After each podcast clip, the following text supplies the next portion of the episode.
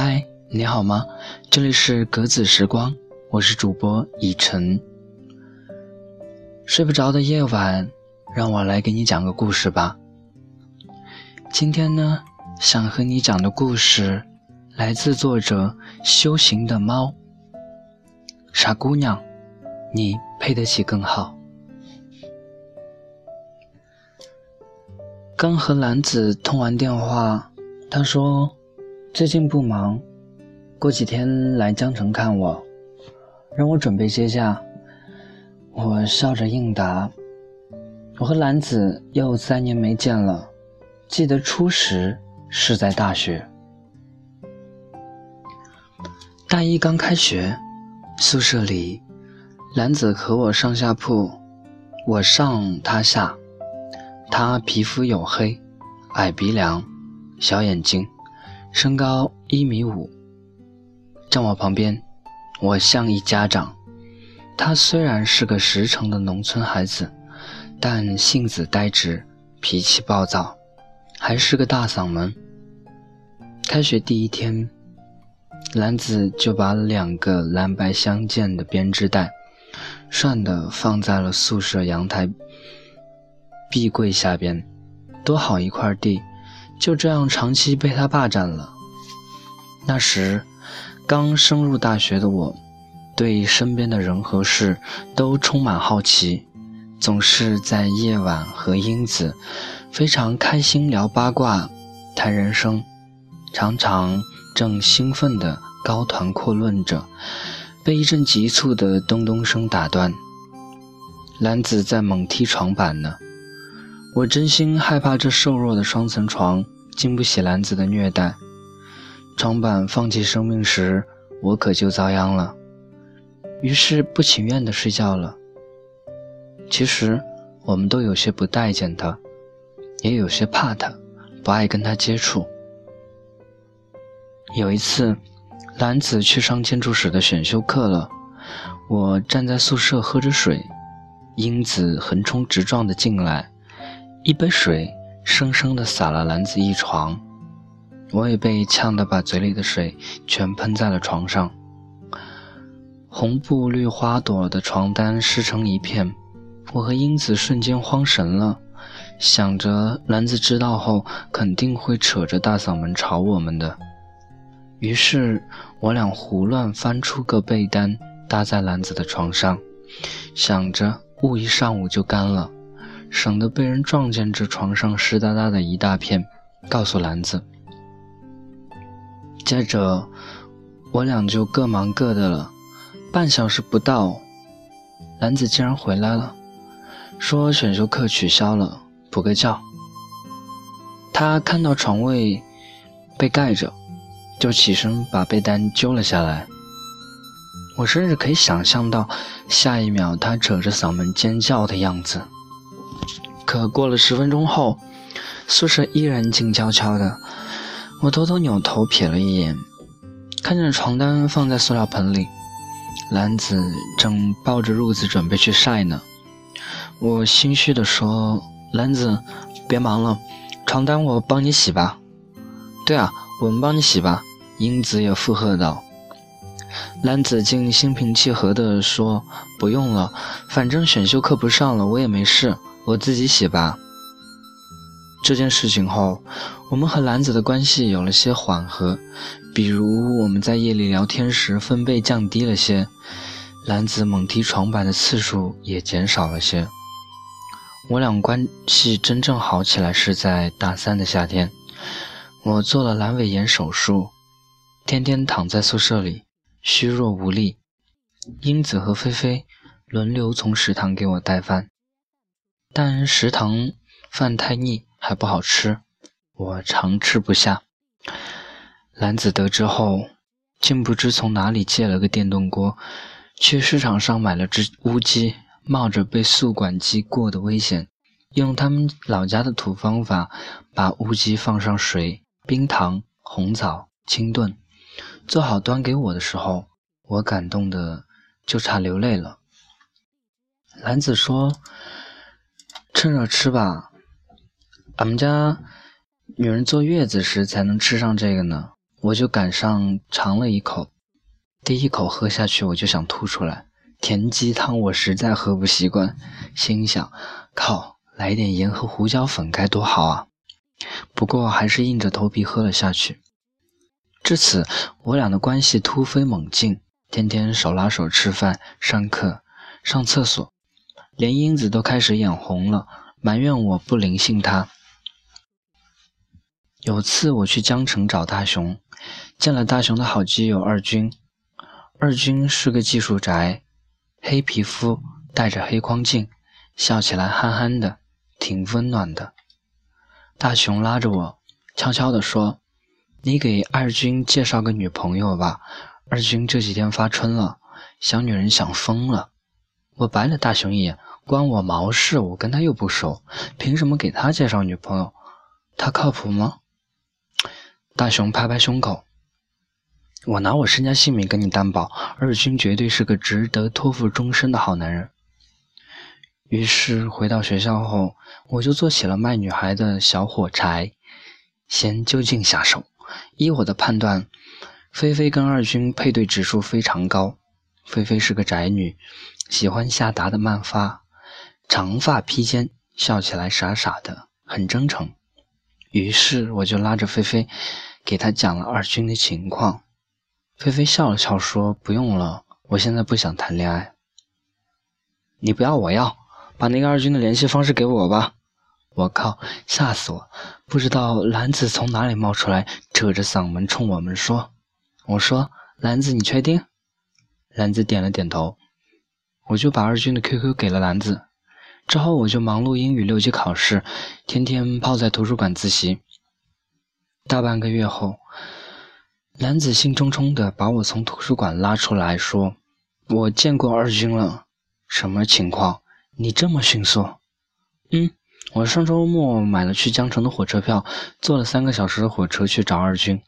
他来火车站接了我，穿着黑色带星巴克 logo 的 T 恤，骑了个黑色的山地车，在人群里，我一眼就认出他了，他就是我要找的人。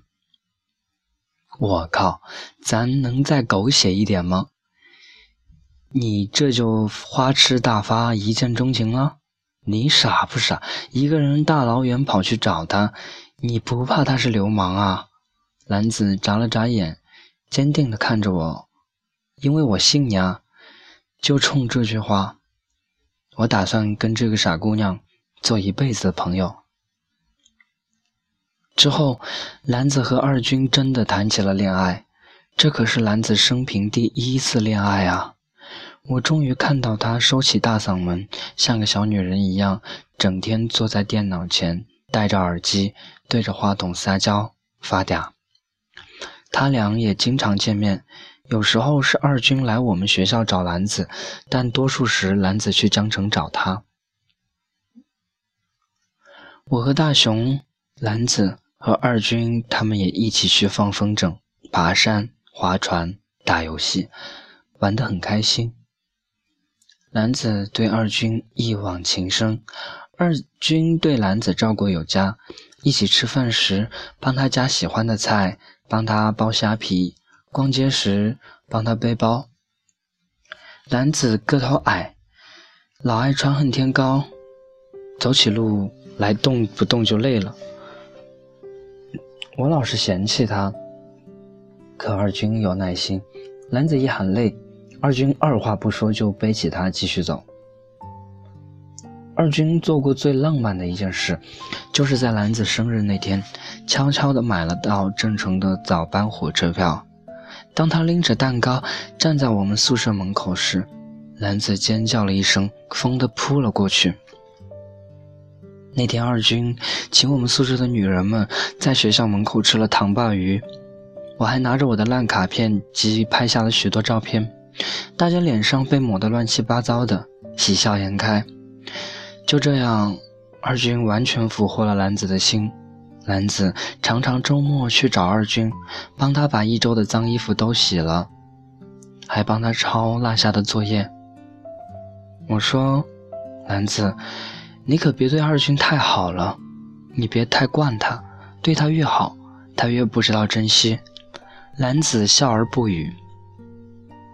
兰子是个勤奋的姑娘，她清楚自己的样貌不占优势，所以虽然谈了恋爱，但依然拼命的读书。在毕业，我挤破头皮找工作时，蓝子竟考上了研究生。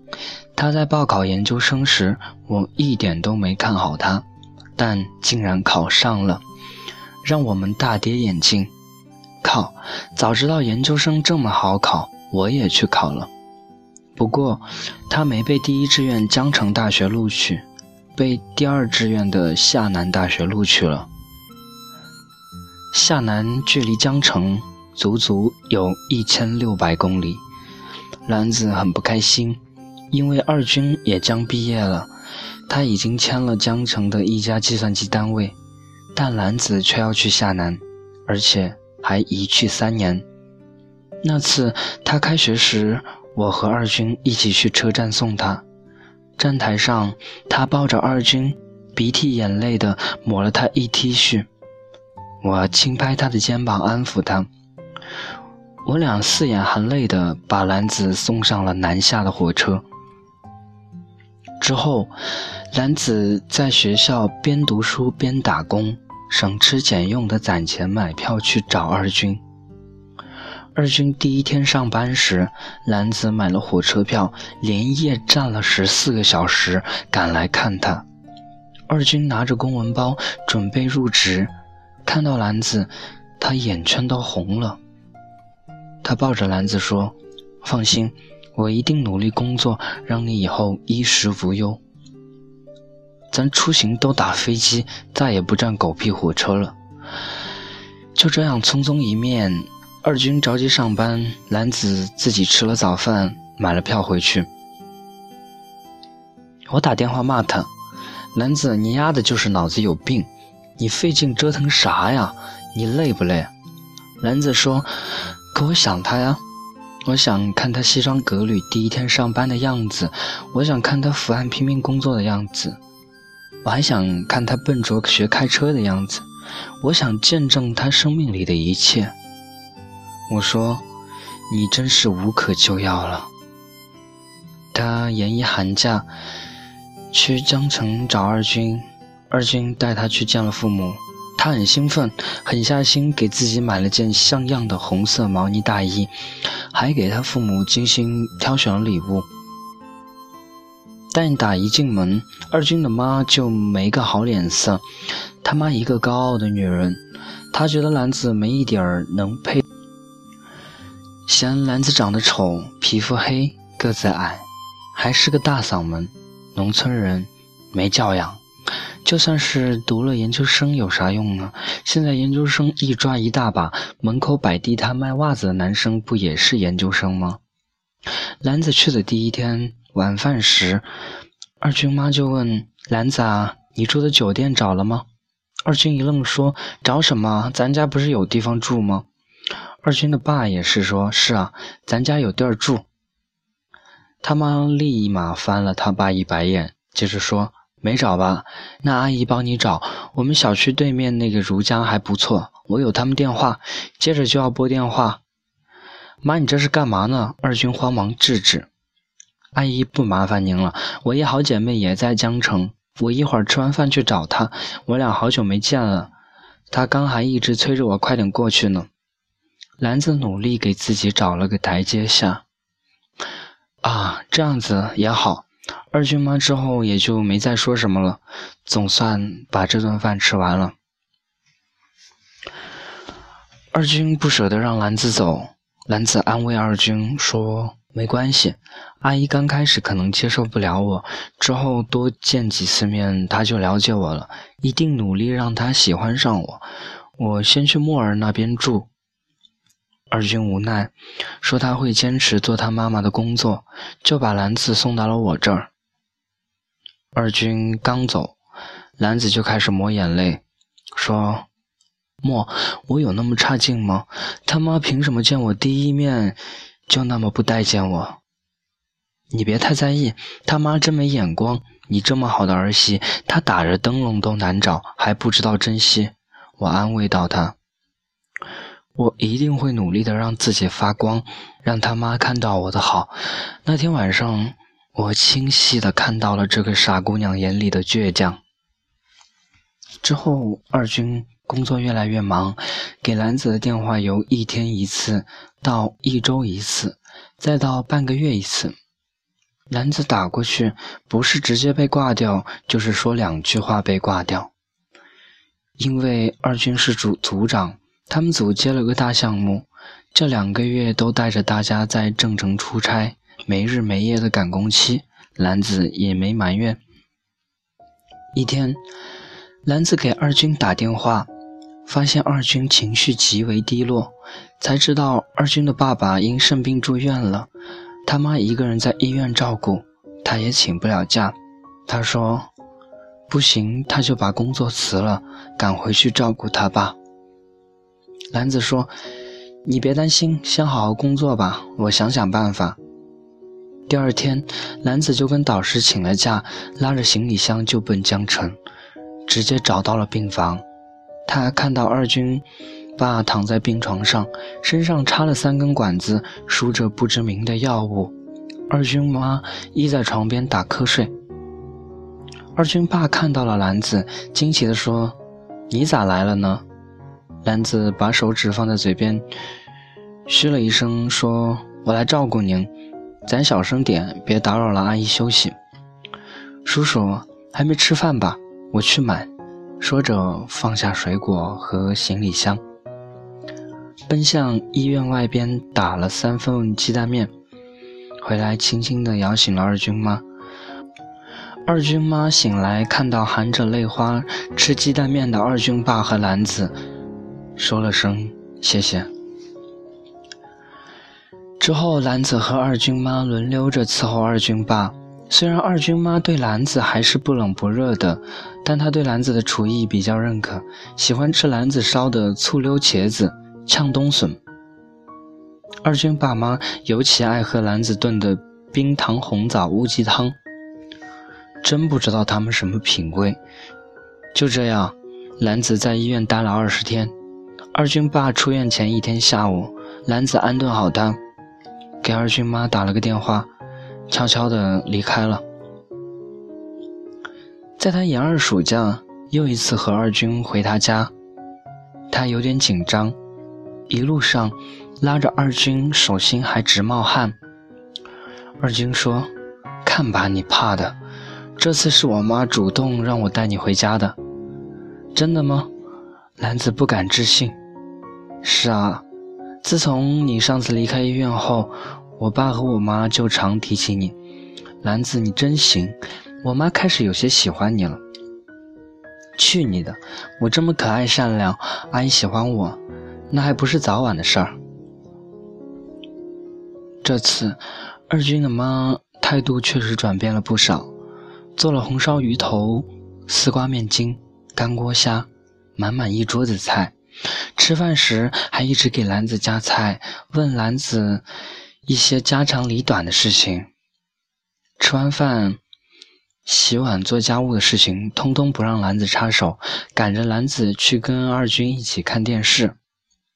而且从二军家离开时，他妈还硬塞给了兰子一个红包，拉着兰子说：“以后经常来家里坐。”兰子总算是赢得了准婆婆的欢心。接着，兰子就又回学校了。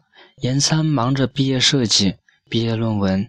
二军上次接项目做得很好，被总监很是看重，所以又给了二军更多的项目去做。二军也就更忙了，他几乎一个月才主动给兰子打一次电话。我说：“兰子，这可不行啊，你得看紧点儿。”两人天天不在一起，还经常不通电话，很容易出问题的。兰子说：“我俩都在一起四年了，多少艰辛和困难也都一步步过来了，我还能不信他？我就想着快点毕业结婚了。”再跟兰子联系就半年后了，他毕业的前一个月给我打电话，我说：“你毕业论文准备好了吗？”他说没有，我听他的声音不对劲。他说：“莫把你的银行卡号发给我吧，我给你打两千块钱。我说干嘛呢？这是不着急，我这还不结婚呢。他说你帮我还给二军他妈。我才明白出事儿了。原来十五岁时，兰子发现自己一直没来月经。后来他爹娘带他去市里的大医院检查了，医生说是左侧输卵管先天堵塞，只能切除了左侧卵巢。兰子当时也不懂，他爹娘很担心，跟医生聊了很久。医生说，长期堵塞的话，不仅影响她的发育，还会导致卵巢囊肿。切除的话，以后怀孕几率相对会低一些，但可以健健康康的成长。再说了，现在医学这么发达，以后怀孕几乎不成问题。于是兰子就做了小手术，她根本没当回事儿。休息后，蹦蹦跳跳的就继续上学了。只是后来读研前，他娘简单的给他说了情况，这不和二军到了谈婚论嫁的地步了。就一次和二军逛街时，告诉二军这个事情，他想二军肯定会说：“多大个事儿，你得相信医学的力量，更得相信我的能力。”谁知道他说完。二军半晌不搭话，后来兰子急了，问二军：“你到底啥意思？”二军说：“这件事情影响深重，关系长远，你让我冷静冷静，我要跟我家里人商量一下。”兰子说：“你要是嫌弃我，你就直说啊。”然后赌气走了，二军也没追。兰子回家后，哭着把事情告诉了他娘。兰子的娘虽然没读过多少书，但她是个英明果敢的女人。她坚决不让兰子再跟二军来往，说真正稀罕你的人，就算你天生怀不了孩子，他还是一样的待你、娶你。兰子不听劝，她想给二军一次机会，兴许他想想这些年他们一起经历的点点滴滴，就会主动给他打电话道歉，把他接回去。所以，就忍着不去打电话给他。可是，这一等就是一个月。从老家回到了夏南，依然没半二军半点音讯。有一次，兰子给家里打电话，他爹说：“妞，咱家里虽然穷，但我和你娘也就你这么一个妞，从小都是宝贝疙瘩，见不得你受半点委屈。你长大了。”自己有主张了，我们也年纪这么大了，说啥也是瞎操心。如果你要是铁了心跟那个二军过，爹就再出去多拉点活，多攒点钱。要是以后真没孩子，他再不要你时，我和你娘养活你一辈子。听着听着，兰子觉得自己心口绞着疼。是啊。他爹娘从小就把他捧在手心里，他爹拉了一辈子三轮车，小时候经常拉着三轮送他上学。他们班里同学都羡慕他这么有钱，天天坐三轮车上学。后来同学知道这拉三轮的是他爹时，都嘲笑他，说他爹是个拉车工。然后兰子就赌气不让他爹送，他爹死活不依。兰子把大家嘲笑的事情跟他说了，他爹憨笑着：“那有啥呀？拉车工也是凭着自己双手劳动。毛主席都说过，劳动人民最光荣。没事儿，妞，下次爹把你拉到离学校最近的那个路口，你同学看不见你，你慢慢走一小段路过去。”兰子突然想明白了，他不能这么自私下去，必须理清关系。不能让年迈的爹娘再为他操心了，要努力让自己过上更好的生活。他坚决让我把卡号给他，他把二舅妈两千块钱的见面礼还回去，我拗不过他，就发了过去，因为我太清楚他的脾气。他平时就是个九头牛都拉不回来的倔脾气，亏的是他这次主动想清楚放弃这段感情了，不然任我说破嘴皮，他也不会听的。就这样，男子断了二军一切联系，结束了他呕心沥血经营的爱情。为何有了勇气还不够，握紧的还是都放了手？岁月里，一点点，一滴滴，摩擦着相爱的理由。后来，二军竟跟他公司那个总监结婚了。之前，我和兰子都以为他总监是个男的。我收到了邀请函，照片上微微发福的二军搂着他娇滴滴的妻子，眉飞眼笑，我恶心的直吐。兰子研究生毕业后就去了广城，一直修的英语专业，刚开始在外企做翻译，后来进了个疯狂英语培训班做代课老师，在那个培训班认识了许斌，这个少言寡语的南方男人，他默默地帮助着在异乡辛苦打拼的兰子，心疼着他的一切。许斌虽然有点小木讷，但对兰子掏心掏肺的。两年前他俩结婚了，我推掉一切工作，飞去做伴娘。当我看到兰子披着白纱，手捧花朵走在红毯上时，泪如雨下。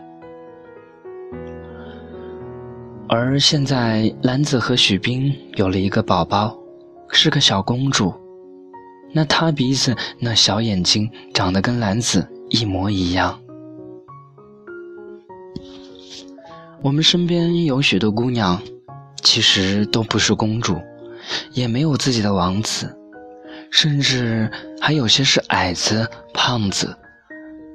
她们跟漂亮、优秀压根沾不上边儿，隐没在人群中，就很难辨别出的灰色姑娘。他甚至从没被好好的追求过一次，卑微的、默默的守护着自己喜欢的那个他。他大把的青春里，也没有上演过浪漫的爱情桥段，静的像一滩水。但一旦他遇到自己心仪的男人，就会拼尽全力，飞蛾扑火般去爱，让他变成了一味付出的傻姑娘。亲爱的姑娘，所有不能在一起的理由，都是他为不够爱你找下的借口。不过没关系，谁又在年轻时没爱过几个人渣？年轻的我们，如果没把时间浪费在错爱上，简直就是一种浪费。因为错过了，才能够成长，才能认清楚谁是自己真正需要的人。只是，当没人爱时，就静下心来，多读些书吧。亲爱的傻姑娘，只要你足够的努力，足够的用心，足够的坚强，就一定会遇到脚踏七彩祥云来接你的那个他。因为，你值得拥有一切幸福，你配得起更好。被反锁，情书在不朽，约磨成沙漏。青春的上游，白云飞走，苍狗与海鸥，闪过的念头，潺潺的流走。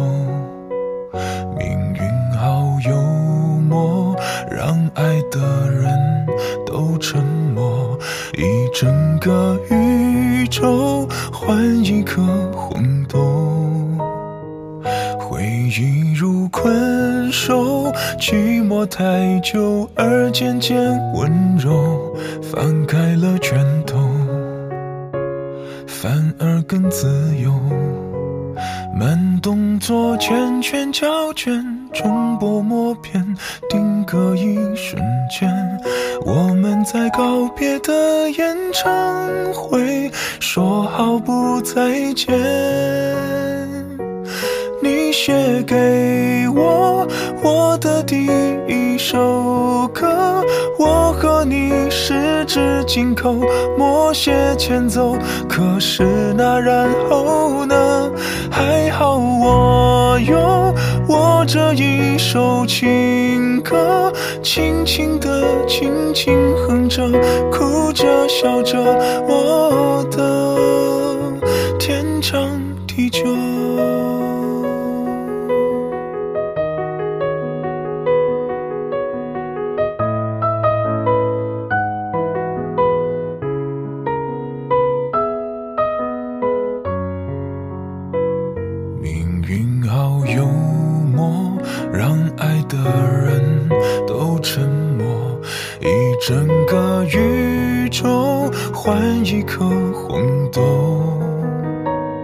回忆如困兽，寂寞太久而渐渐温柔，放开了拳头，反而更自由。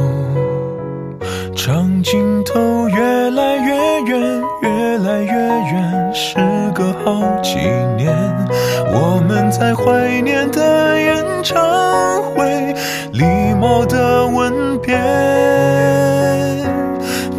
写给我我的第一首歌，我和你十指紧扣，默写前奏。可是那然后呢？还好我有我这一首情歌，轻轻的，轻轻哼着，哭着笑着，我的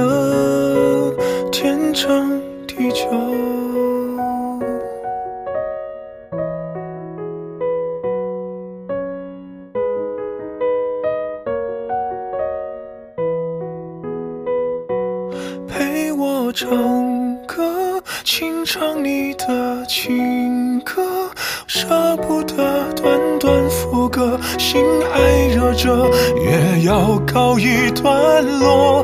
还好我有我下一首情歌，生命宛如静静的相拥的河，